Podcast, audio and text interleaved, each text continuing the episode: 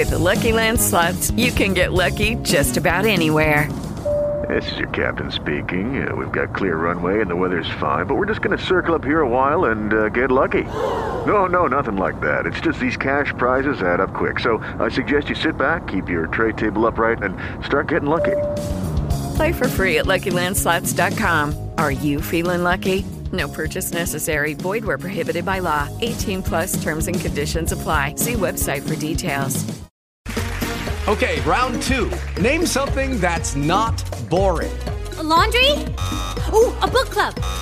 Computer solitaire, huh? Ah, oh, sorry. We were looking for Chumba Casino. That's right. ChumbaCasino.com has over 100 casino style games. Join today and play for free for your chance to redeem some serious prizes. ChumbaCasino.com. No purchase necessary. Full prohibited by law. 18 plus terms and conditions apply. See website for details.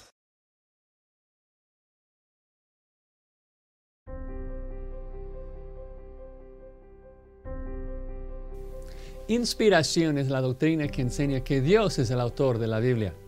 En 2 Pedro 1, Pedro explica que la Biblia no es un invento humano.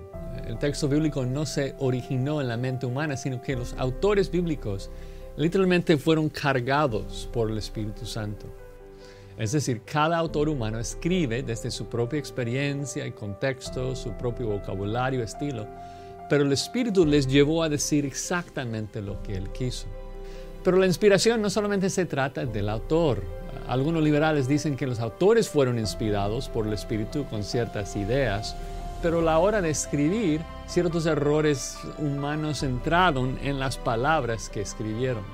Y ahí es donde Pablo nos ayuda en 2 Timoteo 3:16, cuando dice que toda la escritura, es decir, el texto mismo, fue inspirado por Dios.